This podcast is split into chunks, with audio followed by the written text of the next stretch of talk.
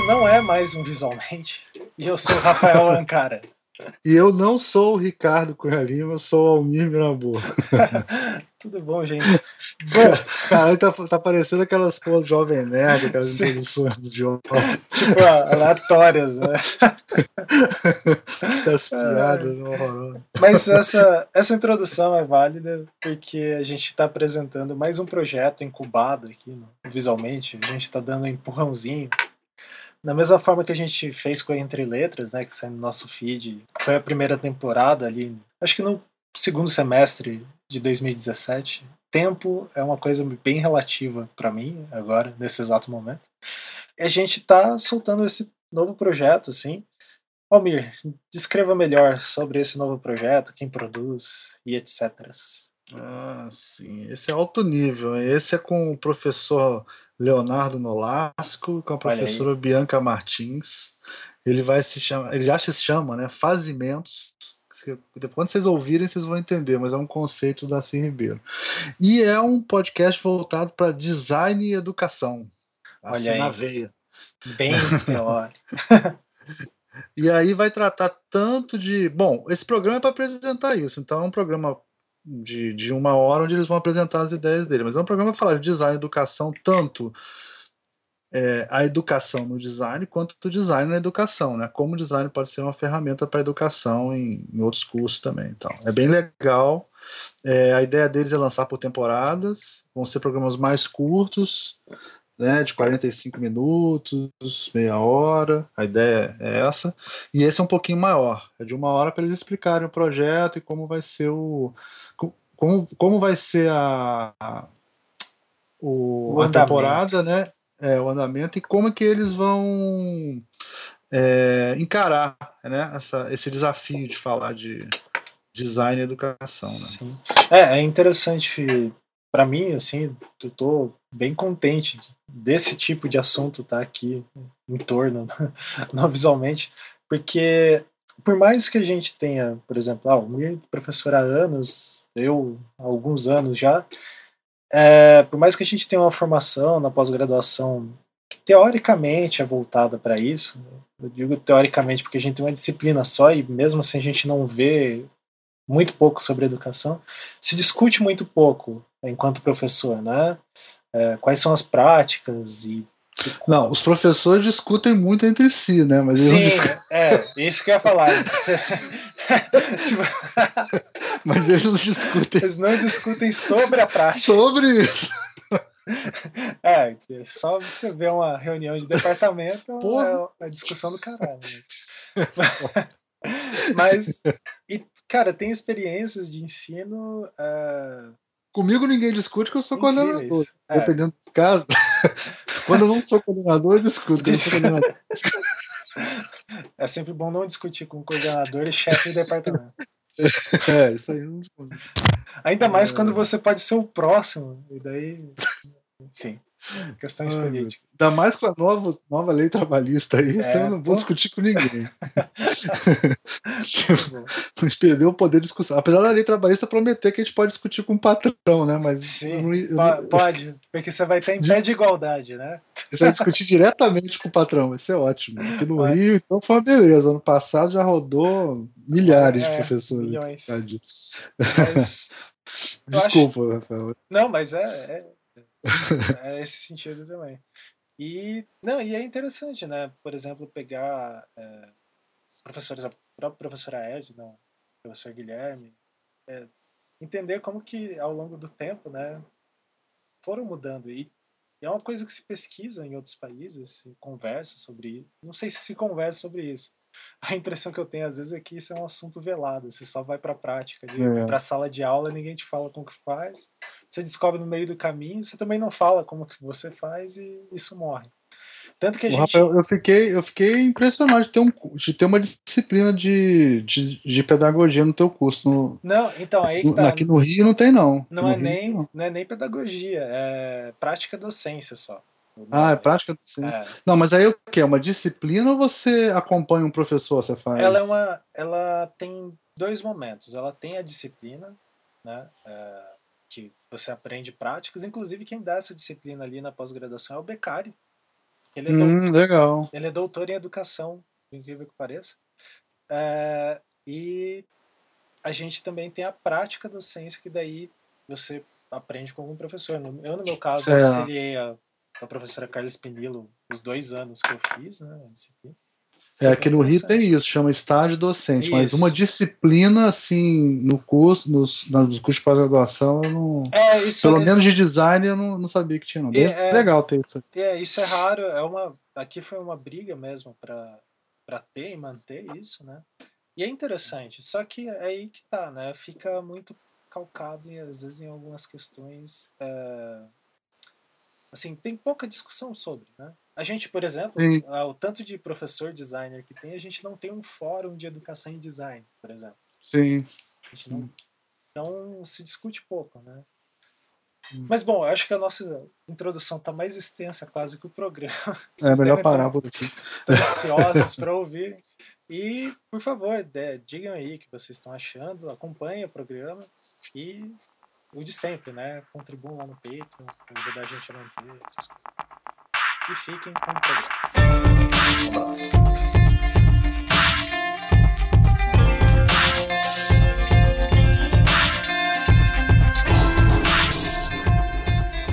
Este é mais um visualmente, só que esse é um visualmente diferente. A gente vai gravar hoje um proto-teste piloto de, um, de, um, de uma série de programas que a gente está pretendendo lançar aqui. Ele vai se chamar Fazimentos, a gente vai explicar por que tem esse nome. E ele, é, ele vai ser idealizado e conduzido, dirigido e editado por duas pessoas que eu gosto bastante.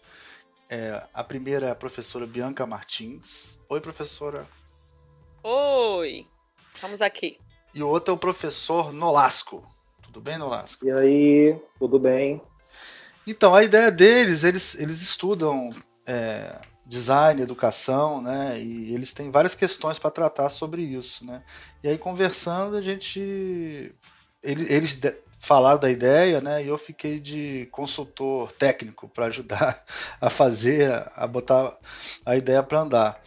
E, e aí pensamos o seguinte, pô, a gente grava um, um piloto, né? Vamos ver qual é a repercussão, o que, que o pessoal fala, se o pessoal dá sugestões e tal, e, e depois vocês fazem uma temporada, né? A ideia é eles fazerem uma temporada de alguns programas e aí para produzir esse conteúdo. É, eu acho que a gente podia começar falando do nome, que para explicar por que, que tem esse nome tão diferente assim de fazimentos, né? Da onde que vem esse nome fazimentos? Quem é que se prontifica a falar? Posso começar? Acho Pode? Ótimo. Vai lá, Nola. Pode? Posso, posso. Se puder, eu começo. Então vai lá. Então, é, no dicionário tem essa palavra, não é uma palavra muito usual na língua portuguesa, mas ela existe. Né? Fazimento nada mais é do que a arte de fazer. Mas a nossa inspiração, e isso tem, isso tem muito do que a gente pretende com esse programa, né? É, com essa série, que é, é trabalhar essa ideia do professor fazedor, do profissional que bota a mão na massa.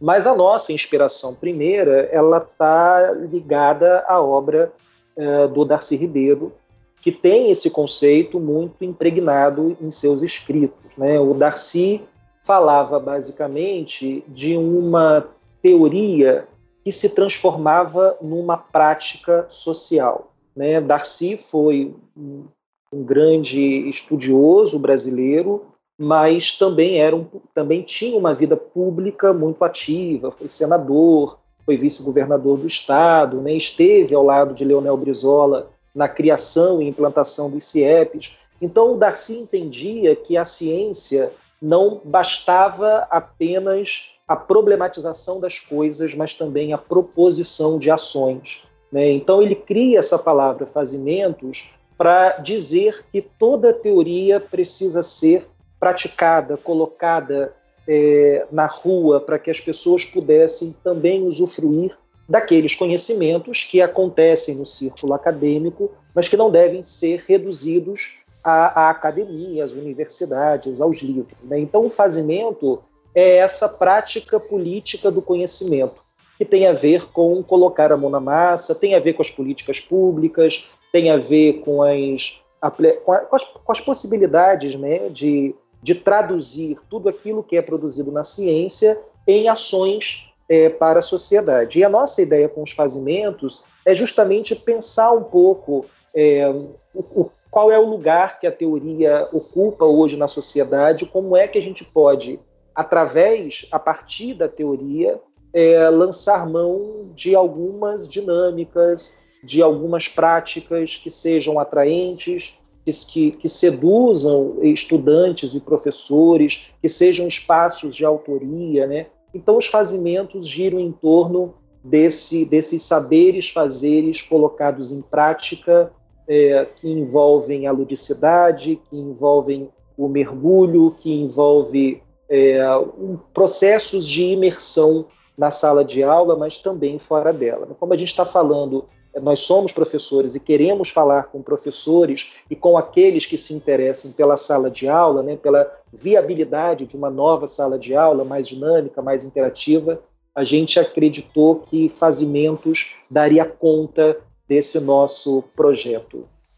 Você só esqueceu de falar a é. coisa mais importante, né? Que, o, que hum. da Ribeira de Montes Claros. Isso é a coisa mais importante. Ah, tá. Claro. Isso é a coisa é mais importante. É a coisa mais importante de todas. É que ele já foi o reizinho do, da, do, do Catopê lá em Montes Claros com 70 anos, entendeu? Isso é a coisa. Claro, claro. É, é, muito importante isso, né? Você não pode esquecer desse Não, peço, peço perdão por esse é, esquecimento. Você tem que começar a falar assim, ó. Darcy Ribeiro é Montes Clarense, aí depois você fala tudo. Eu vou editar igual depois. igual é, aí depois você coloca. O mais carioca dos, de Monte Claro. É, ele é o mais carioca de todos os Montes Clarenses. É. É, eu gostei dessa, dessa definição maravilhosa, lógico, que você deu, né? É, Darcy é, é, uma referência, né? Que graças a Deus agora está voltando, né? As pessoas estão voltando a, a, a usar. Apesar, apesar do Léo e eu, a gente já curtia há muito tempo, né, Léo? É... é... Eu, eu acho que o grande, a grande questão, assim, é ótimo que as pessoas estejam retornando o Darcy, só que essa retomada está se dando no meio da merda, né? Porque é, só, só, estão, só estão se lembrando dele porque boa parte de tudo aquilo que ele produziu em vida, das ideias que ele produziu em vida, está acontecendo, né? Essa história que ele falava, por exemplo, né? Cada vez que você abre uma escola, você fecha um presídio, Sim. né? E a gente hoje tem assistido ao desmonte da educação pública, né? O crescimento da, dos índices de violência e tal. Os então a gente está fazendo é, exatamente. Então a gente está fazendo uma retomada ao Darcy é, da pior forma possível, né? Mas que bom que nós ainda temos autores nacionais que pensaram o Brasil Sim. e que nós podemos recorrer a esses autores para pensarmos alternativas né, para esse momento que a gente vive. É, é, pode, Almir? Pode falar. Eu fiquei com vontade de, de, de acrescentar essa introdução ótima que o Léo fez, mas eu fiquei com vontade também de falar um pouco como surgiu a nossa ideia em relação a esse tema. Né? É, o Léo Nolasco e eu a gente é, já se conhece há algum tempo, né? E fomos juntos professores, né? Num, curso de design, inclusive com você, né, Almir? E é, a gente teve, teve essa, essa visão, né? O Léo vindo da área das ciências sociais e eu do design, a gente teve essa, essa visão a partir de várias conversas do quanto essas duas, essas duas áreas em relação à educação, né? Se comunicam e como esse, esse ofício, né? De ser professor professor, né, e ser também é, é, um aluno também, a gente já conversou isso várias vezes com alunos também, o quanto isso tem a ver com planejar e fazer, né, essa coisa dos fazimentos, planejar um projeto de, de aula mesmo, quanto isso se assemelha a um, a um próprio projeto de design, né, no qual a gente tem que entender o público que a gente está trabalhando, né, os alunos, né, no qual a gente tem que entender como é, é, fazer com que aquele público é, é, é se sinta parte do que eles estão construindo como aprendizagem, né, se vejam também naquela, naquela aprendizagem e, no, e nos materiais, né, que os materiais dialoguem com, com, com as expectativas e com o universo, né, com as referências desses alunos. Né? Então a gente, eu acho que essa coisa dos fazimentos também tem um pouco a ver com essa questão de entender o professor como um designer das suas experiências de aprendizagem. Né? É, e aí vem um pouco também reforçar É, acho que esse nome não, não podia ser mais interessante, né? Vindo de Darcy e reforçando um pouco esse conceito, né? De professor é. fazedor, é. né? É, e, e, eu acho também, Bia, que de alguma forma esse é um conceito que é, tenta fugir da passividade da sala de aula, né? Daquela uhum. coisa transmissional, conteudista, né? O fazimento já é uma palavra que coloca é, na nossa cabeça a ideia de ação né, a ideia de sair de uma zona de passividade para, para agir. Né? E aí essa ação ela cabe tanto ao professor quanto ao estudante. Né? Quanto ao estudante. Então, na verdade, e, e, é um processo, complementando o que você estava dizendo, também é um processo, esse processo de projetar também é um processo de tradução, né? onde a gente tem determinadas, é, enfim, com, determinados conteúdos, disciplinas, né, para poder trabalhar e conhecendo o nosso estudante e também conhecendo o nosso professor, porque isso nem sempre a gente leva em consideração, né? Que o professor é. também tem toda uma estrutura que precisa ser considerada quando nós falamos, por exemplo, em produção de materiais, de recursos didáticos e tal. É, o nosso esforço, e eu acho que o design pode ajudar muito nisso, é promover processos de tradução, né? É uhum. encontrar uma linguagem comum que seja confortável para o professor e para o estudante, que seja acessível, que dialogue com a linguagem cotidiana. E linguagem não é só a forma de falar, a gente sabe disso, né? Linguagem é, são todos os processos de produção de mensagens, né? Que podem ser verbais, podem ser imagéticas, podem ser fílmicas, podem ser corpóreas, né? Então, uhum. tudo isso a gente consegue englobar nessa nossa ideia de fazimentos. Legal. Coisa linda, está lindo, está lindo isso. Olha só, é, mas nesse sentido que você falou dessa relação desse, desse jogo né, entre professor e estudante, é, no sentido de, de ação, né? É, eu queria que vocês falassem um pouco da questão de como que isso vai funcionar, né? Assim, é, é, uma, uma das coisas que a gente que vocês conversaram comigo é essa questão do lúdico, né? Do lúdico, né? Uhum. Do, do, uhum. play, né? Do brincar e prazer, de como usar isso, né? Em sala de aula e tal. Então, antes de falar como é que vocês vão fazer, vamos dar uma definida, falar o que, que é esse lúdico, como é que vocês vão usar esse, esse conceito, né? De ludicidade. Ou, ou, ou, ou, o que, que vocês querem discutir sobre esse conceito de ludicidade para levar para a sala de aula? Fala aí. Léo, então, você. Ah, tá bom. É, então, é, o lúdico, assim, tem muitas definições para isso e a gente não vai chegar a um consenso, né? O que a gente pode dizer é que o que o lúdico opera na nossa visão de sala de aula e nas nossas práticas, né? O lúdico, muitas vezes, ele uh, fica meio que restrito no debate a, aos jogos, às brincadeiras. Só que o, a ludicidade ela está muito além disso, né? Ela, claro que ela envolve também os jogos, as brincadeiras em sala de aula, mas o lúdico está é, tá ligado a uma atitude uh, de prazer, uma atitude de imersão, de identificação, de reconhecimento, né? Algo que o Marco Silva chamaria do, do, de reconhecer o homo aestéticos, que seria uhum. isso, entender que todos nós, é, quando estamos em sala de aula e quando, quando, quando estamos na vida, né, a gente não só é, quer é, entender o que está acontecendo e construir conhecimentos, mas a gente também quer sentir prazer.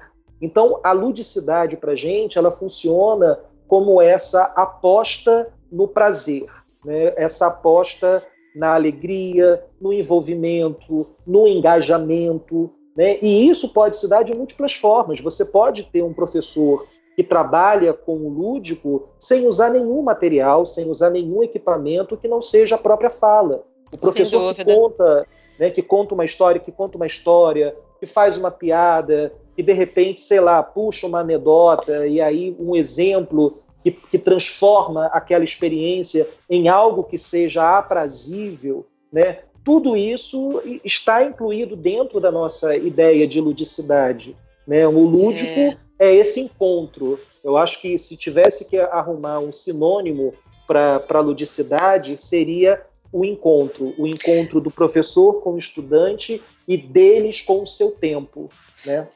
É, é, eu gosto de pensar também, da onde pisa meu pé, né, da, do campo do, do, design, eu gosto de pensar que o lúdico tem a ver com, e esse prazer que, que o Léo está falando, né, Léo, tem a ver com fazer sentido, né, com experimentar. Uhum. Quando eu experimento algo que faz sentido para mim, isso me traz um prazer e, um, e, uma identificação, né, no sentido de me interessar, aquilo me instiga, né?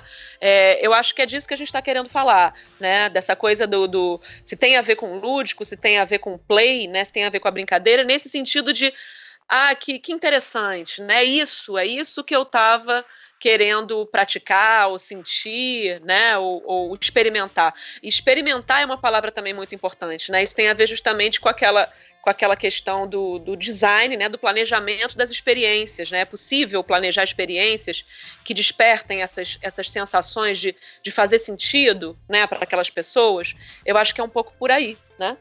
É, e eu acho que também, Bia, esse planejar experiências é, comporta dentro dessa, desse conceito, dessa expressão, algo que é estar aberto ao imprevisível da experiência. Né? Porque a gente faz Não um é mapa. Fechado. Não é não fechado. É, fechado né? é, é, um planejamento. São diretrizes.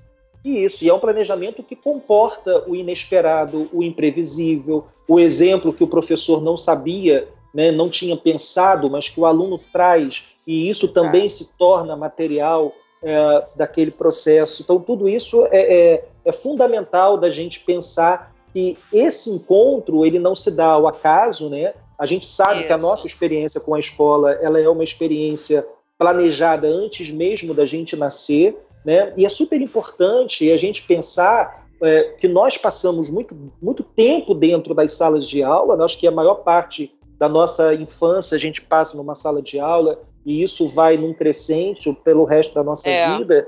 É, e, e, e essa experiência, tradicionalmente, ela é da ordem da obrigação ela é da ordem do cumprimento de regras, né? Então toca um sinal, sai um professor, entra outro e tem um intervalo, o espaço ordenado, né? as cadeiras enfileiradas, né? Exatamente. E a nossa proposta dos fazimentos, essa aposta na ludicidade tem a ver com transformar esse espaço que é um espaço protocolar é um espaço de cumprimento de regras, num espaço de encontros onde as pessoas é, onde os universos de cada pessoa se juntam, se encontram e aprendem a, a, a aprender. Né? Talvez isso também seja algo é. importante para a gente, né? Aprender a aprender, aprender a ensinar, ensinar como se ensina, né? Porque são, são práticas que não estão dadas, são práticas que não é, obedecem a fórmulas. Cada um tem seu, a sua maneira de fazer. E a nossa aposta é, é nessa multiplicidade de maneiras onde cada um pode aprender a ensinar uns com os outros. O Léo, eu lembro que eu aprendi com você uma coisa muito interessante, né? É justamente que a gente não fala só em aprendizagem em sala de aula, né? A gente fala de práticas de aprendizagem, né? É, e quando a gente dimensiona dessa forma, que são práticas, essas práticas podem acontecer em qualquer lugar, como acontecem mesmo, né? A gente está aprendendo a todo momento, né? Então é interessante de mencionar dessa forma também, nessas né? experiências, né, de fazer sentido com, com o lúdico, enfim, né, elas estão em qualquer lugar. Exatamente. O professor pode também sair das suas dimensões. Você tem um exemplo ótimo das aulas que você dá em supermercado, uhum. né, que eu acho que é um bom exemplo de é. sair dessa caixinha da sala de aula e, e, e mostrar que você pode aprender com a cidade que você pode aprender nas gôndolas, que você pode Isso. aprender com os pontos de ônibus, no, no, sinal de trânsito, numa fila de banco. Ou seja, é, é o entendimento. É, e, e esse experimentar, ele está muito relacionado ao entendimento de que a gente não se forma apenas na escola. Né, que nós aprendemos em redes, em redes cotidianas de conhecimento. A escola é só mais um lugar onde a gente vai para aprender. Só que a gente está é. aprendendo o tempo todo, em todas as instâncias, com todos os grupos que nos cercam, talvez a escola seja o lugar da sistematização desses conhecimentos, né? Mas não é o único lugar, muito pelo contrário, a gente aprende do momento que a gente nasce até quando a gente morre. É, sem dúvida, né? É, nesse sentido que você está falando, né? Foi legal quando vocês falaram essa coisa que tem um tempo e espaço definido, né? E uma série de regras né, consentidas ou não, mas relativamente consentidas, né, é, nesse, que cria esse ambiente do lúdico, da, da, ludicidade, né, que é um ambiente que tem... E isso tem muito a ver com o jogo, né, o jogo mesmo, né, o jogo, é, o jogo é jogado num espaço definido, com regras concedidas ou estabelecidas e obrigatórias né, dentro daquele espaço, e, e, cria esse espaço de interação, de, de convivência né, ali dentro. Né?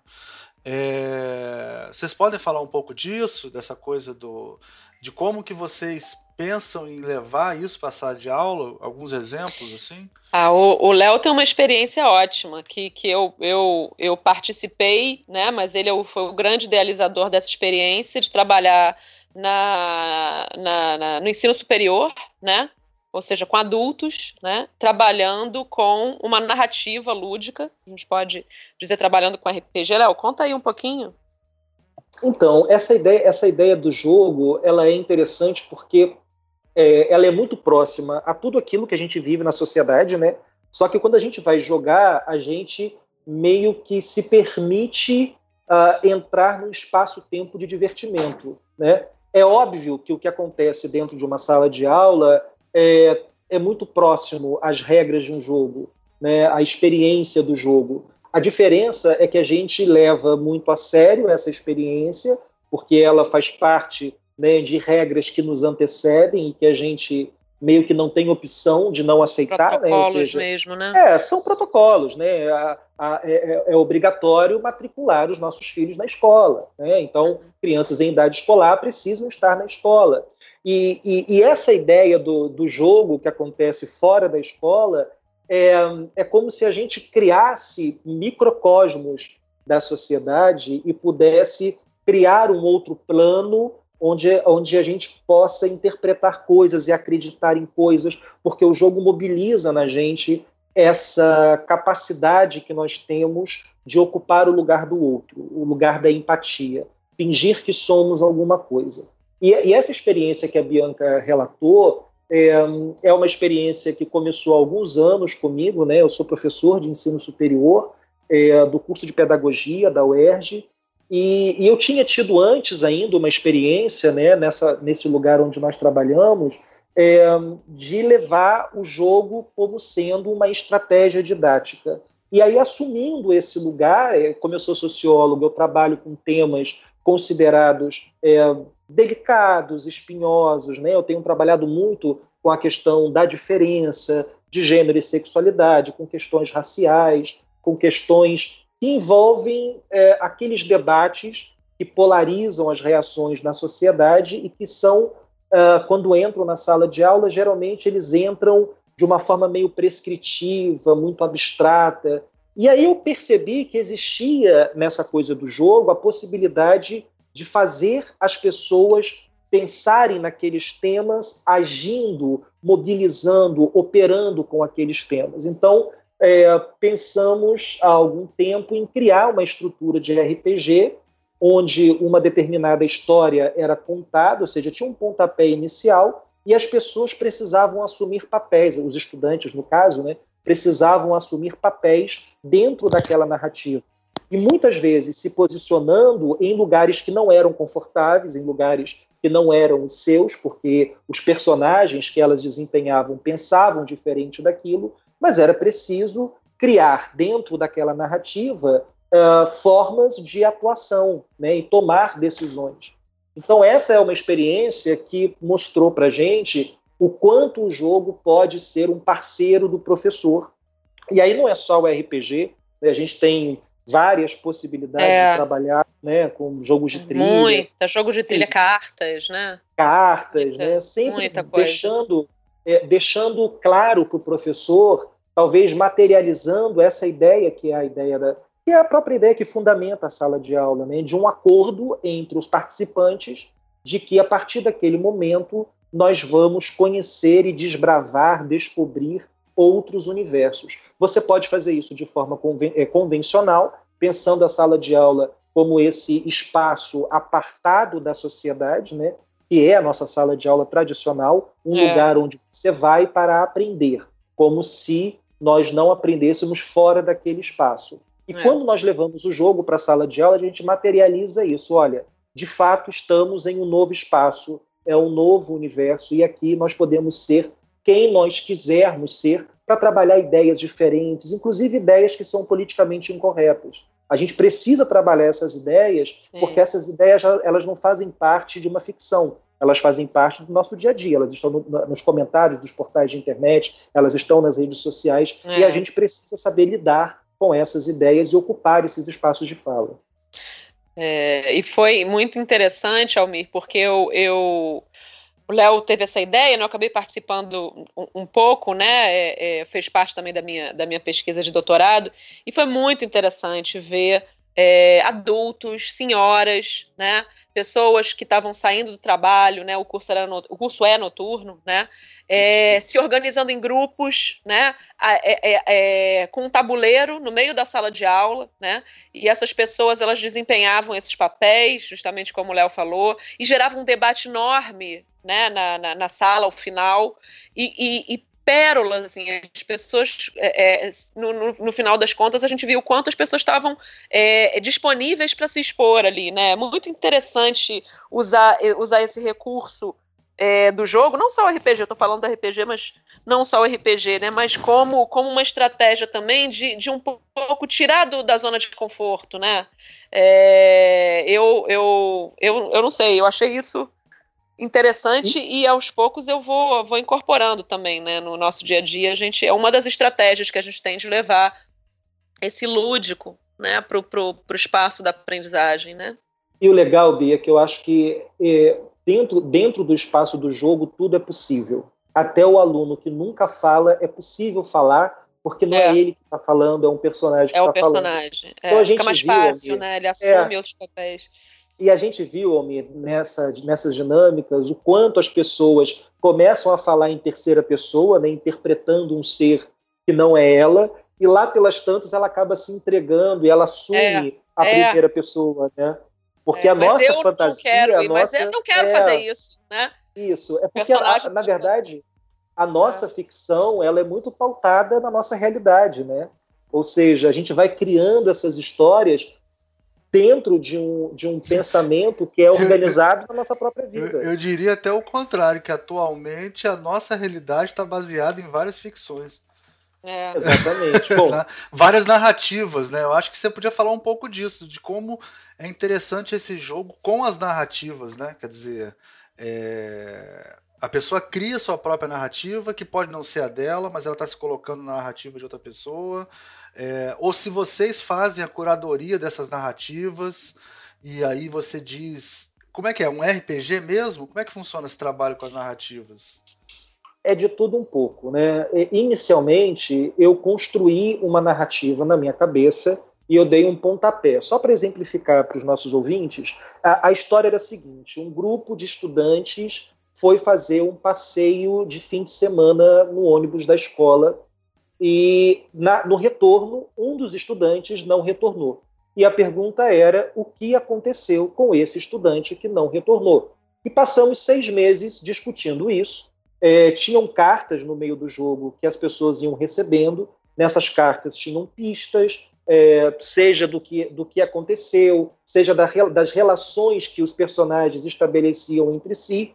Nós começamos com grande, com quatro grandes grupos de personagens, né?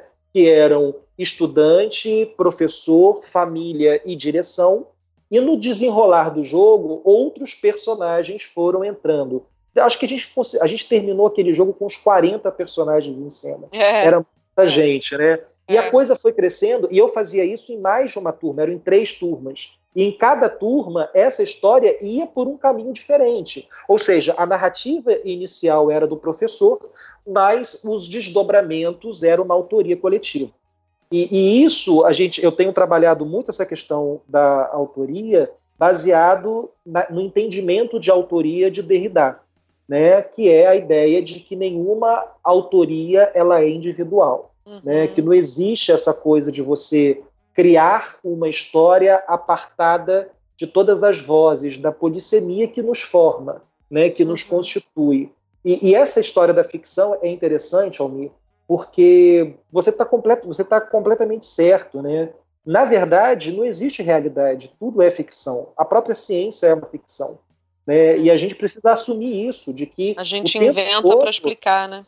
É claro, a gente vai criando fórmulas né, para explicar aquilo que nós queremos e, e cada, cada invenção é, que a gente verbal que a gente faz, escrita, ela é a construção de um mundo à parte, né, que tenta explicar esse mundo, que tenta provar uma verdade, e a gente está o tempo todo disputando essas narrativas, né? Quem é que está certo? Qual é o lado que está certo? É a minha verdade? É a sua verdade? E a ciência ela meio que tem as... é, é isso, Bia, relações de poder. Né? A gente está o tempo todo disputando essas narrativas. A diferença é que dentro do jogo essa disputa é feita de forma fraterna. e as regras são claras, né? É mais é, fácil. É, coisas né? que na vida é difícil aprender. A vida né? é até mais difícil, né? Ou pelo Exatamente. menos as regras são iguais para todo mundo, né? Naquele espaço-tempo. Pois, é, Exatamente. Pois é. Sempre tem recompensas, né? Tem perdas, é. mas tem recompensas. É, a vida não é, né? A, Muitas, não é a maioria assim. das vezes não é assim. É. Mas o interessante disso tudo é que o Léo narrou essa experiência, mas qual era a matéria, Léo? A matéria, bom, eram duas matérias na verdade, né? Era matéria tecnologia... entrega a idade, viu, Bianca? Matéria entrega a idade, tá? Isso. É, é disciplina. É, pois é, pois é, ainda bem que eu não falei. Foi ela que falou. É, não, a disciplina. É, matéria... A unidade curricular. Matéria é para quem é de antes dos anos 80. Matéria é para quem é dos anos é. 80, diante dos Uma era tecnologias e educação, era uma, era uma disciplina dada ao primeiro período do curso de pedagogia, e a outra era uma eletiva chamada Produção de Recursos e Materiais Educativos. Então, então... na verdade, isso tudo era para ampliar o nosso repertório sobre o que são as tecnologias. Incrível, isso é que é o legal, né? para falar de tecnologias, para ampliar o repertório, para né, é, é, fazer as pessoas pensarem sobre tecnologias, foi criada toda uma narrativa de suspense, mistérios, acontecimentos e tal. E ao longo dessa narrativa, é, a gente, né, o Léo bolou essa coisa de, de ir trazendo alguns recursos tecnológicos que ajudassem a solucionar o mistério. Né? Então, ou seja, é, é, entender o uso né, e as potencialidades desses dispositivos, desses te dispositivos te tecnológicos, tinha a ver com fazer sentido dentro da narrativa. Que é um pouco o que acontece na vida. Né? Eu acho que isso é que era a grande riqueza da coisa, porque eu acho que alguém que ouve, o, o, o ouvindo assim o Léo falar sobre como era, era, essa narrativa, ah, mas isso era uma aula de, de, teatro, ou isso era uma aula de ética, né? Não, isso era uma aula de tecnologia, né? Falar sobre tecnologia. Isso é que é o interessante, né? O uso, o uso inventivo, né, de, de, de bolar essa narrativa para falar sobre coisas muito específicas ou até muito cotidianas, mas que são pensadas fazendo sentido dentro de um cenário. É, e tem uma coisa que eu acho que o design ajuda muito, Bi, e você me ajudou muito a pensar nisso, né? Como que a gente pode pensar a partir de múltiplas plataformas, né? Então, assim, o jogo acontecia no tabuleiro, tinham personagens que eram físicos, né? Nesse caso, a gente trabalhou com, com miniaturas dos Simpsons, que faz, é. já fazia parte do imaginário popular, enfim. É, mas, de repente, assim, uma pista estava numa carta que era palpável, né? Mas que uhum. tinha um uhum. QR Code que levava as pessoas para o ciberespaço, para uma página escondida, onde ali tinha uma informação. Muitas outras coisas eram é, audiovisuais, então você precisava mobilizar outras ferramentas, outros instrumentos, para entender que, na verdade, o que a gente propõe não é assim, olha, agora inventamos uma tecnologia legal e vamos prescrever para todos os professores.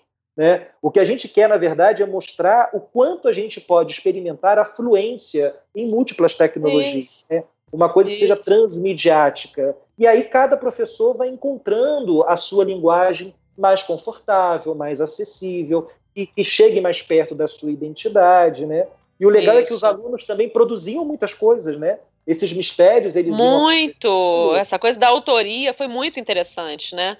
Ver que é, é. só dar também um, um, um empurrãozinho no sentido de, de, essa coisa de encorajar para a autoria mesmo, que eles fizeram, a gente tra eu trabalhei com eles, né, nessa turma do Léo, algumas, algumas questões que a gente trabalha nos cursos de design, né, é, e eles foram, fizeram assim, tiveram resultados, eles, eles, eles elaboraram, né, mesmo, né, alguns, alguns projetos, né, para o final da disciplina, nossa, fizeram coisas incríveis em relação a, a, a uma campanha, né, para falar da questão da, do papel da mulher, né, é, fizeram uma, até uma performance, né, para também como uma das, das questões para chamar atenção para a causa, para a questão do, do aluno que estava desaparecido, que tinha uma questão de gênero e tal interessantíssimo vê-los criar, né? E num curso de formação de professores, eles trabalhando com essa, é, criando dispositivos e interações, Sim. e foi muito legal. É, em português tem esse problema, né? Em inglês, technology, eles.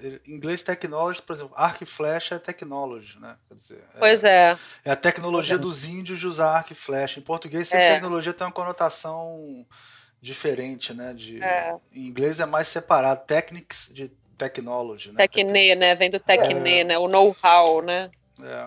Pois é, e tem, e, tem uma, e tem uma coisa, só para completar aí, para a ah. gente finalizar essa parte, que é, a gente tem uma certa ideia de tecnologia como algo que foi produzida por alguém, produzido por alguém que a gente precisa usar. E os pedagogos, os professores, eles nem sempre se sentem encorajados a é. entender que eles podem produzir tecnologias. E eu Isso acho que é a Bianca importante. teve um papel fundamental nesse processo, porque como designer, ela mostrou para as pessoas o seguinte: olha, vocês podem criar as suas ideias e dar uma forma para as suas ideias e construir as suas aulas de maneira a entender para quem você está falando, né, quais são a, as características desse seu público-alvo, quais são as possibilidades de mobilização de usos que você pode ter de, de, materiais que de repente você nem imagina que seriam possíveis estar em sala é. de aula, mas que acabam estando, né? Então eu acho que é esse casamento que a gente tentou fazer, que a gente tem tentado cada vez mais fazer entre design e educação,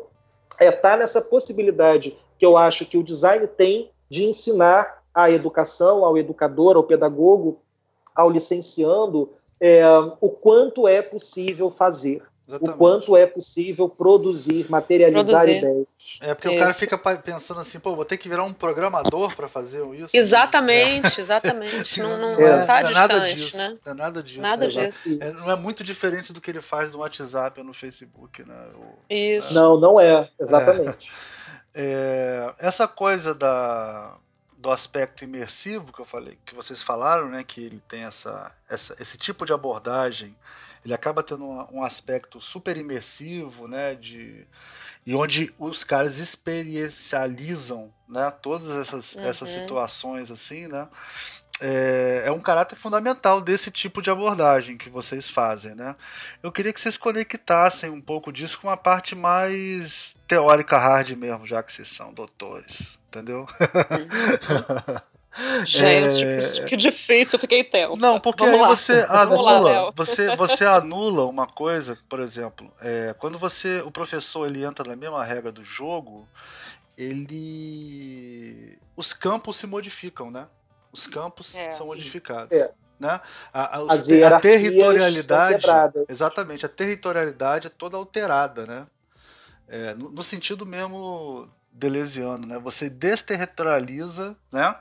O professor de certa maneira e coloca ele num, num outro território. Você está no mesmo território do que ele, porque é um espaço-tempo é, específico, né?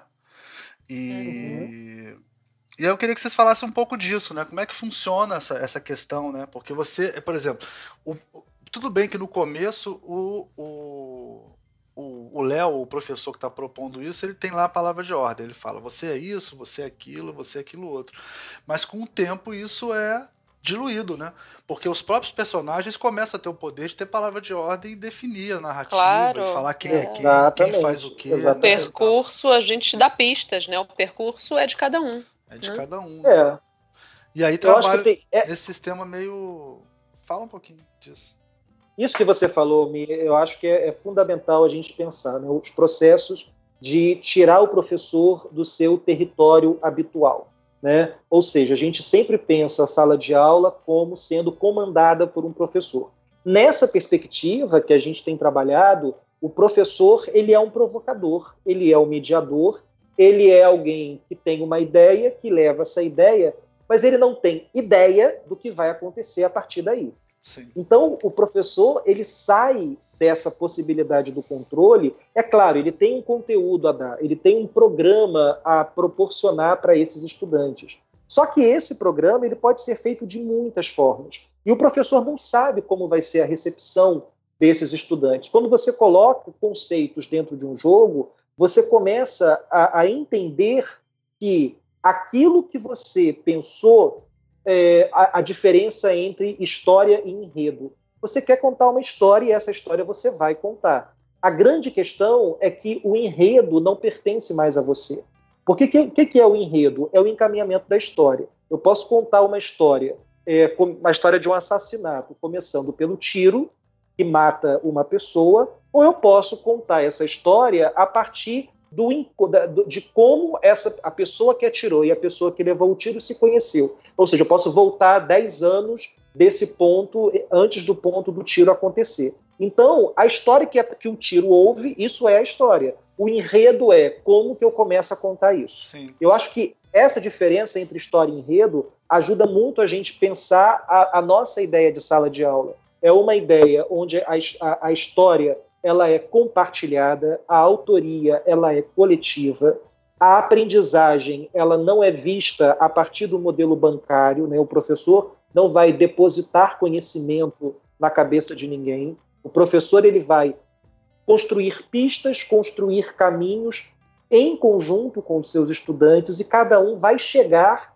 a algum lugar no seu próprio tempo. E é, e é assim que acontece, na verdade. O que a gente tem feito apenas é assumir essa inevitabilidade é, dos acontecimentos, né? Essa e sobretudo pensando a, a, aprendizagem, isso a Bia trabalhou muito bem no doutorado dela, ela pode explicar, a partir da ideia da, da, da aprendizagem como invenção, que é um conceito da Virginia Castrup, né, que, que nos coloca um desafio enquanto professores se a Bia quiser explorar mais um pouco isso, acho que pode ser legal. É, acho que sim. É, eu, eu acho, para começar a pegar um pouco aqui o, o, o, o, bastão da fala, eu acho que é uma, uma questão importante que a gente tem aí nessa, nessa postura do, do, do professor, né? nessa postura de assumir riscos. Eu acho que o principal, a principal questão é essa, né? a disponibilidade que aquela pessoa tem né? E não é todo mundo que tem essa disponibilidade, não é todo mundo que tem esse perfil, mas eu acho que quando a pessoa tem essa abertura para assumir riscos, eu acho que a coisa se enriquece muito, porque é você é você dar é, é, a voz ao, ao, ao inusitado, né? ao que vem né, de repente, a perspectiva do outro, essa coisa dos enredos que vão vão se fazendo é, é, naquele momento, né? E como isso pode acontecer de maneiras muito diferentes em outras turmas, né? Isso tem a ver também é, é com essa perspectiva de estar aberto, né? De estar disponível ao risco, né? É, mas essa conexão com a, com a cognição inventiva, né? Tem a ver com esse com esse aspecto de que a gente é, é, não prevê muito, né? O que, o que, o que, o que, nos projetos de design a gente tem isso, né? A gente, a gente costuma falar disso com os alunos do próprio curso de design, né? A gente tem que se é, é, é trabalhar, pesquisar, trazer algumas ferramentas para entender um pouco como é aquele, aquele cenário, aonde vai, vai estar inserido o meu projeto, aonde que pessoas são essas, enfim. E a gente constrói algo que, que ache adequado àquele contexto, as linguagens, né? É, as, as interações que as pessoas têm com aqueles, com os objetos que vão ser que vão ser trabalhados, né, as próprias, enfim, aí inúmeras linguagens, né, as cores, a tecnologia, né, enfim, mas a gente não tem muita segurança do que vai acontecer, né, é, e essa conexão com a, com a cognição inventiva, com a, com a questão da, da invenção, é, Léo, me ajuda um pouquinho aí. Mas a gente. A Castrup, ela fala isso, né? Ela, ela tem essa. A Virginia Castrup, né? Que é uma. Que é uma professora né, da, da, da psicologia né, da, da, da, UFRJ, ela trabalha com esse, com esse conceito da cognição inventiva, que é justamente a gente perceber que não é, é, as práticas né, aqui a gente está falando de práticas de aprendizagem, mas as ações no mundo é que vão configurar justamente é, é, o, o, próprio, a própria visão que eu tenho do que é aquele mundo, né, é, e quem eu sou, Né? Então, de acordo com os objetos com os quais eu vou, eu vou praticar, no sentido eu vou interagir, é que vão me dar a dimensão de como, a partir de que ponto de vista eu vou me colocar naquele, naquele mundo. Né? Eu acho que isso, por isso, isso tem tanto isso a ver. Leva, isso hum. leva a gente a pensar, Bia, que aprender não é solucionar problemas, mas é, é inventar problemas. É, isso, isso, é parece besteira, isso parece besteira, parece óbvio, só que a gente vive numa sociedade que pensa a educação, e isso é uma linguagem que tem crescido muito ultimamente né, nos debates da educação, a, a, a aprendizagem a partir da solução de problemas. E aí você começa a pensar numa educação que ela instrumentaliza. Então, ela é uma isso. coisa instrumental. E a proposta isso. da Castrup é não se contentar com a resposta, ou seja, o processo de formação, todo processo de formação é um processo de subjetivação, já diria Deleuze, e quando uhum. você a, ah, pratica a aprendizagem inventiva, o teu ideal, o teu objetivo não é solucionar o problema, mas é identificar outros problemas a partir daquelas, daqueles pontos de chegada, né? Ou seja, é você entender que o, o, o barato da, da formação, o barato da educação não é a solução, mas é a problematização né? É fazer perguntas novas para aquilo que já foi perguntado, encontrar outros caminhos para os caminhos que já foram caminhados. Né? E problematizar é interessante, né? Porque problematizar parece uma palavra, talvez, não sei, mais corriqueira que a gente usa, não sei se, se quem está nos ouvindo costuma usar essa palavra, mas nesse sentido, problematizar tem a ver com olhar a partir de diferentes pontos de vista né? É, diferentes ângulos, porque a, é, essas, essas, esses objetos, a gente está pensando, por exemplo, numa sala de aula ou, ou, no próprio projeto de design, né? Que a gente tem que, por exemplo, é, projetar uma, uma, uma interface é, para um, um novo produto, né? seja uma embalagem, seja uma interface digital, não sei. Mas é, entender que as pessoas são muito diferentes que vão, as pessoas que vão interagir com aquela interface são muito diferentes. Né? Como é que eu posso é, é, é, é incorporar na, naquela experiência né, esses diferentes pontos de vista sem que isso feche, né? sem que isso esteja fechado para uma resposta nesse sentido. Né? A gente tentar entender os ângulos diferentes, as perspectivas e pontos de vista diferentes, fazem com que a gente enriqueça né, a discussão, o debate sobre o, né, é, é, o que a gente está tá produzindo, né, sobre o fazer. Eu acho, Bia, que a gente pode trazer para essa conversa um conceito do Humberto Eco, que eu tenho utilizado muito, que é o conceito de obra aberta, que é basicamente a ideia de que tudo aquilo que a gente produz seja um texto acadêmico, seja uma aula, seja uma embalagem, uma interface digital, tudo aquilo que nós produzimos enquanto autores, né, e, e reconhecendo dentro desse processo de autoria toda a, a polifonia que nos constitui, né, ah, ah, quando a gente faz, quando a gente acaba de fazer um produto ou um objeto, o que seja, o sentido dele só vai ser completo, só vai ser completado pela experiência do usuário. Né? Então, é. a nossa aula ela existe na nossa cabeça, só que Isso. ela é sempre incompleta. Por que, que, ela é incompleta? Porque ela só vai fechar o seu sentido, sentido. quando o aluno chega, entrar em contato com ela. Então, a gente está dizendo, na verdade, que o design e a educação são, é, podem ser tributários dessa ideia do Humberto Eco de obra aberta, que é uma obra que está sempre incompleta, por, é, né? incompleta e está sempre contando com a fruição do outro, né? Com a forma como o outro vai utilizar. Experimenta e aí, com as experiências. É, e ela tem tantas interpretações quanto o número de sujeitos que vão é, é, apreciá-la, né? É, não existe um, uma, uma, o certo, né? O certo a fazer, né? Ou não existe uma interpretação é, é, perfeita. Você acertou a questão, né? Nossa, é, a gente é. tem tanta coisa para falar aí, né? Você acertou, você, você entendeu o que o autor estava querendo dizer, né? Você, você compreendeu o sentido da obra. Isso não cabe, né? Numa perspectiva pois é, dessa, porque a, nessa nessa perspectiva, assim, o que a gente pode fazer enquanto autor, enquanto professor, enquanto designer que faz um produto, o que a gente pode fazer é dar alguns encaminhamentos, mas os usos, pistas, mas os usos, né, para usar um, um conceito do Michel de Certeau, os usos que cada indivíduo, que cada praticante cultural vai fazer daquele objeto, eles são imprevisíveis, eles são variáveis. Agora, é claro que dentro da sala de aula a gente tem alguns pontos né, de ancoragem, porque a gente trabalha dentro de uma perspectiva de conteúdos que algum, em algum momento serão cobrados, né? seja pelo vestibular, claro. seja né, nas provas que o aluno faz e tal. O grande barato disso é, é, é, é, não é trabalhar com essa ideia de liberdade, cada um pensa o que quer, mas é trabalhar com a ideia de que cada um pode tomar o caminho que melhor lhe convier para chegar a construir aquilo que será necessário, que será avaliado em algum momento. São os né? enredos que você falou. Cada um tem Exatamente. o seu enredo, né? É, é como é se fossem bacana. linhas, né, e desenhos que você vai tecendo, né? O rizoma, Pensando... né? A gente está falando de tanta coisa, a gente está é citando é algumas pessoas que, que nos iluminam aqui, né? O conceito de rizoma, né, que está tão é, é, aparecendo tanto por aí, né? O conceito de rizoma de Deleuze, né? Justamente que são caminhos múltiplos, né? Que se conectam. É. Enfim. O, o, quer dizer, o conhecimento ele, ele não se dá numa árvore, numa né, árvore. onde os galhos vão subindo, cada um para um lado. Isso. Não, a, a, a, ideia do rizoma é a ideia da raiz que vai se entrelaçando.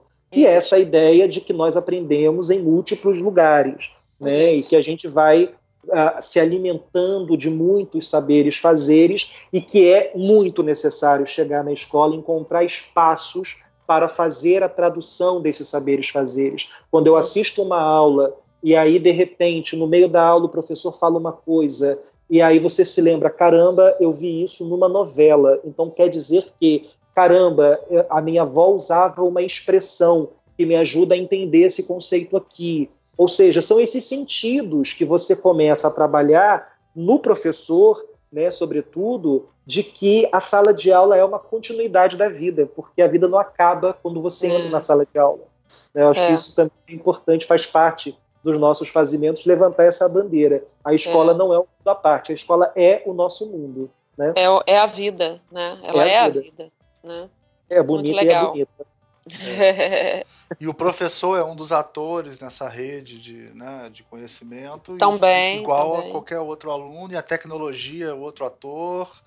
E, Isso. A gente né? pode trabalhar com a ideia do, dos actantes, né, do Bruno Latour, né? Porque assim, os atores não são apenas as pessoas, né? Mas o computador é um ator importante nisso tudo. Sim. A internet é um ator importante, né? A caixa de ovo que vai se transformar no isolamento acústico de uma sala também é um ator. Ou seja, as coisas contribuem, né, a história das coisas. A gente também interage o tempo todo com coisas que modificam o resultado das nossas ações e modificam a nossa visão mesmo, né? Sobre o que somos, sobre como fazemos, né? Sim. Sem dúvida. Mas isso tudo, é, é Almira, a gente está falando muito, muito, enfim, né? A gente está falando aqui de experiências no campo da educação, mas isso no design a gente tem autores que falam isso também, né? É, é, a gente tem, por exemplo, esse, essa próprio, os próprios fazimentos, né? Eu vou fazer aqui uma conexão com o Nigel Cross, que fala, que é um autor bem do campo do design, né, que fala, escreveu um livro sobre design thinking, né, aliás, ele tem essa, essa, essa disputa com o, com o Tim Brown, de quem, né, Cara, um ele não tem disputa é o, com o Tim Brown. O primeiro não. a falar disso. É, mas ele não tem disputa, não. Ele falou muito antes do Tim Brown. falou não... muito antes, né? É... Aqui no, aqui, apesar daqui, de aqui no Brasil a gente, na, na vamos dizer assim, é. na superfície desse tema, citar muito Tim Brown, é, né? Mas o Nigel ele é um Cross cara... trabalha com isso, sei lá, acho que nos anos 60. Ele, o Hitler também, já. O ele inspirado no né? Hitler. Ele é da né? turma do Bruce Archer, né? O isso. turma dos ingleses, né? É, eles já estão e... nessa há muito tempo antes. Há Inclusive, muito você pode até introduzir por que, que eles estão nessa, né? Qual é a história do ensino lá na Inglaterra que tem a ver com isso, né? Você podia falar. Pois é, isso foi um. Ai, nossa, eu achei Resume tão. rapidinho, pra, só para o pessoal vou, ficar. Vou resumir entender é, o contexto. Lá na Inglaterra, né, desde o final da década de 60, que faz parte do currículo obrigatório das crianças, o que mais ou menos se refere ao nosso ensino fundamental, dos 5 aos 14 anos, faz parte desse currículo a disciplina é, Design e Tecnologia, né, é, que é justamente projetar, prototipar. né? É, e isso, imagina, tem mais de 40 anos que isso é currículo, currículo oficial, né? Então, é, é se discute essa importância do pensamento projetual como algo constitu é como, como um conhecimento importante para constituir os sujeitos ingleses, né? É, talvez isso seja uma explicação do motivo dos, dos, dos ingleses inovarem tanto tecnologicamente talvez, né? A gente pode pensar em, em, falar, eu acho que sim, não tenho a menor dúvida. Mas então essa turma aí desses, desses designers que já falam de, de educação e da importância desse pensamento na educação já é antiga, né? É, o Nigel Cross é um deles, ele tem até um, um, um texto que ficou famoso, né?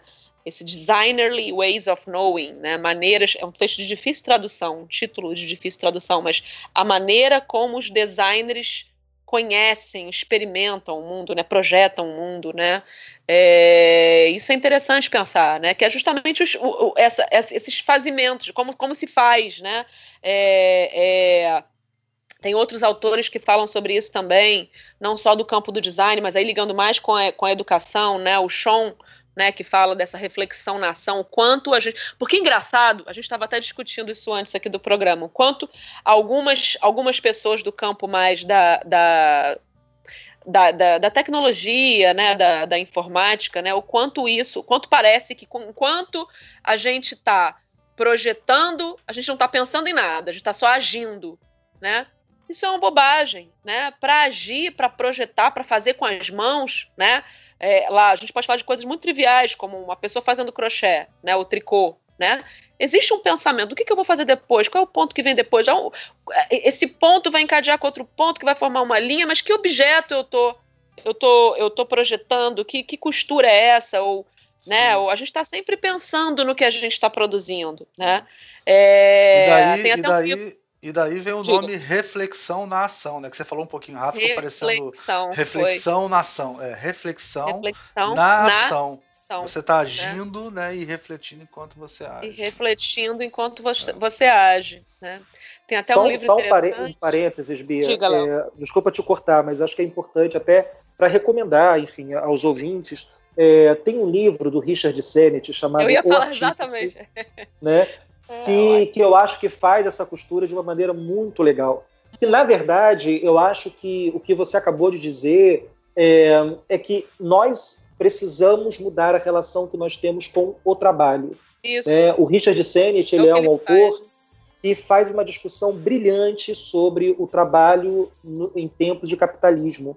Né? O quanto a gente uh, tem dissociado o fazer do pensar como a gente ah. tem feito esse divórcio entre cérebro e mãos. Né? E aí todo o trabalho manual é colocado como inferior e o trabalho intelectual como algo superior. E o que o Sennett fala é justamente isso. Quando você percebe que ao fazer um crochê, um tricô, ao prototipar alguma coisa, o que você está criando um pensamento sobre aquilo. Né? Você está criando um conhecimento, é uma forma de produzir, é uma técnica, né? é, é todo um conhecimento colocado em prática. Sim. E o que acontece hoje muito com a gente, com os professores sobretudo, é que existe uma dificuldade muito grande da gente é, se ver enquanto autor das aulas que a gente ministra. Isso, bom, isso Marx já falava né, sobre a alienação do trabalho, né, sobre Não. o fetichismo da ele, tudo o isso. O Richard Sennett fala isso no Artífice, né, que você está se referindo. Fala isso no Artífice, é o livro. Tá. Na verdade, tem dois livros, Almir. Um livro é o Artífice, onde ele discute mais, é, de forma mais enfática a questão do trabalho artesanal e de como nos faz falta né, é ter consciência sobre esse trabalho e materializar as nossas ideias, que é a história do prototipar, que a Bianca estava falando, e uhum. tem um livro anterior chamado A Corrosão do Caráter, Sim, onde ele é, discute é. essas esse relações no eu acho Eu acho até melhor a Corrosão do Caráter. Assim, é. porque é mais história, né? Ele é mais, tem um contexto. Isso, eu acho que complementa, os dois, né? Mas os dois essa é bom ideia do artífice, essa ideia do artífice é ótima, porque ele nos coloca diante de uma realidade que a gente não pensa sobre ela. Né? É o quanto nós estamos perdendo o controle sobre o nosso trabalho. Porque a gente produz, é, é uma linha de produção. Eu, é. eu produzo uma aula hoje para dar amanhã, e assim, no próximo semestre, talvez eu não tenha tempo de preparar a aula, eu vou usar a mesma aula. E às vezes eu vou usar é uma aula que já está preparada numa plataforma que a prefeitura produziu e que colocou lá né, para eu dar aula numa escola municipal. Ou seja, oh. eu vou perdendo o controle sobre essa materialidade da minha aula. Ô, Léo, puxando essa ponta aí da materialidade da aula, do quanto a gente vai perdendo, vai se alienando em relação a esse trabalho, e, nesse trabalho, a gente está falando trabalho docente, eu vou voltar no exemplo do tricô, né? Do quanto esse exemplo prosaico, a gente pode ver o seguinte: a, a pessoa que vai trabalhando lá, fazendo, configurando algo num tricô, um ponto depois do outro, aquilo que ela está projetando, prototipando, a gente pode falar isso, né? É, é aquilo ali ali tem, carrega a visão dela, né, carrega ela e a experiência que ela tem com aquele fazer, com aquela linha, com aquele modo como ela segura as agulhas, com aquele modo como ela vai tecendo aquele tricô, ou seja, isso fala dela e isso fala sobre o tempo onde ela vive, né? O contexto, Exatamente. a cultura onde ela vive. Então, o fruto do fazer, ele, ele é algo muito, muito é, é, é interessante para justamente problematizar né? É, é, o que a gente faz fala sobre a gente fala sobre a cultura que a gente está inserido. Né? Então, usar essa perspectiva né, dentro da, da educação como fazer do professor, nesses fazimentos do professor, né, é, e, e, e, alertar e, e, evidenciar o quanto isso é, é tem essa dimensão é, é de autoria, de, de, essa coisa que a Castrup fala, né, de si do mundo, né? Eu estou criando um mundo quando, quando eu planejo uma aula, eu estou criando uma, uma minha perspectiva particular do mundo e eu estou me reestruturando, né, reconfigurando, Exatamente. ressignificando enquanto eu estou projetando essa aula, né? Eu acho que aí é. tem muito de design. Legal. Vale uma pergunta para os nossos ouvintes, né, que são professores. É, você se vê na aula que você dá? Você se produz professor nas aulas que você dá? O quanto de você tem naquilo que você faz? Né? Ou para qualquer profissional, o quanto de você tem naquilo que você produz durante o seu trabalho? Talvez se a gente começar a se perguntar por isso, a gente volta lá no começo da nossa conversa a gente vai entender que é possível usar o lúdico em qualquer trabalho, né? Porque o lúdico é esse encontro da gente com os outros, mas também uh, de nós com nós mesmos, né? Essa, é, é, é, esse retorno. Sentido. E isso é a praxis, né? É a ação que, que pensa sobre aquilo que está fazendo, é a materialidade que está ligada com as suas memórias, com as técnicas que você mobiliza. E para fechar essa história do crochê, que eu gosto dela, é, você pode fazer isso hoje, você pode fazer, sei lá, uma toalha de mesa. E daqui a 15 anos a sua filha vai morar fora, você dá para ela essa toalha de mesa e ela nossa. fala: Nossa, seria uma excelente colcha para minha cama. Não e é? aí ela vai dar um uso novo, porque é, é, é, a obra é aberta. Sim, Isso. legal. Fantástico. Eu acho que agradecer, foi ótimo o papo, a aula que vocês deram. É. Adorei como professor ouvir isso. é, espero que o público também tenha gostado, né? É, eu acho que a gente citou muita gente, mas faltou um, no final. Vou pedir para vocês darem umas referências, assim. Porque a tá gente acabou uhum. passando muito rapidamente por Deleuze, e aí transversalmente Morin, né? E, é, é, e falando mais do Cross. Vamos fazer uma listinha depois. É, eu acho que vocês podiam disponibilizar. Um, Colocar os links, é, né? Mas eu queria que vocês falassem, vocês já indicaram o Senet, né? O artífice e corrosão do, do, do caráter e tal. Mas vocês indicassem mais aí, cada um indicasse um livro, ou um vídeo, ou um filme, ou um vídeo, um livro, vocês que mandam é, que tratasse desses assuntos que a gente conversou hoje, assim. É, quem começa falando? E aí pode até defender é. por que está indicando esses. Tem que ser só um. O amigo, como é que é o jogo? Você que dá as regras. Tem que ser um livro. Apenas. Um livro e um filme, pronto. E um filme, tá. Tipo, Começa tipo aquele aqui, negócio assim, ó, coisas para você correr atrás no final de semana, sabe? Pra... Uhum. Tá. Boa dica, sabe como é que é? Boas Vamos dicas para falar de educação, desse, desse tipo de conceito que vocês conversaram? Olha, eu vou, eu vou. Posso, Léo? Vou começar. Claro, eu, claro. Eu gosto muito desse texto, não chega a ser um livro, né? Mas eu gosto muito. É um livro, na verdade. É um, é um capítulo de um livro, mas o livro também tem o mesmo nome, né? Que é o Designerly Ways of Knowing, do Cross, que eu falei. É, é, infelizmente, não está traduzido, né? mas eu acho que é um, é um texto primoroso para falar sobre esse modo do designer de, de conhecer, né? A cognição, essa palavra é meio pomposa, mas é a cognição, né? Como é que é o pensamento do designer e como isso está tá presente, né? É, é, nesse, nesse, ou seja, um jeito particular é, é, do designer pensar, que a gente pode aplicar várias coisas da vida, não só na profissão de design, né? E o filme, eu vou num filme que é um, é um clássico para os designers, né? Mas e que eu cheguei a passar lá um pedacinho para o pessoal da, lá da pedagogia lá com o Léo, é, que eu acho que tem pontos assim interessantíssimos para a gente debater, porque é justamente a opinião de várias pessoas, que é Objectified. Eu vou nesse daí que eu acho que é bem didático também. Tá, a gente oh, coloca então o tá link na, tá, pro trailer. E você, Léo? Tá na, tá na minha vez. Eu não vou indicar um livro, eu vou indicar uma tese. Tá. Que é a, uma tese da, de uma professora chamada Bianca Martins. é uma ah. tese tá, É fácil acessar. é fácil vale. acessar. Não, claro que vale. Sabe por quê? Porque eu acho que tudo isso que a gente discutiu, a Bianca discute brilhantemente na tese dela. Com uma linguagem acessível, com muitas imagens, com muitos exemplos. Então, eu acho que para quem estiver interessado né, em saber um pouco desse professor fazedor de experiências, esse professor designer fazedor é, de experiências de ensino-aprendizagem, como é um conceito que a Bianca inventou, nada melhor do que ir encontrar esse conceito na tese dela. Então, eu acho que é uma leitura super legal, é, é, uma, é uma introdução excelente para tudo isso que a gente falou, ela trabalha muito com a Virginia Castrup, que a gente falou bastante aqui. Então, eu acho que, olha, não percam, acessem. Bia, já está já tá no site? É, a, tese, da... a tese em parceria, né? Porque tem um monte de coisas que eu aprendi com você lá, mas é isso aí. Legal, legal. E é de fácil acesso, só chegar lá no site. A gente bota o link, é, tem, tem lá no... Beleza. Tem lá na biblioteca digital da PUC. E o vídeo, eu queria indicar um vídeo que foi a Bianca que me indicou, que me, é, que me falou, olha, é legal e é muito legal mesmo, que é um filme que tem no YouTube chamado Quando Sinto Que Já Sei. Ótimo. Muito que é bom. bem legal, que também fala muito sobre essas experiências de ensino-aprendizagem, sobre essas possibilidades de respiro na educação, outros modos de fazer, a percepção de que a sociedade mudou muito e a gente precisa acompanhar essas mudanças também em sala de aula. São as minhas dicas. Legal. Legal.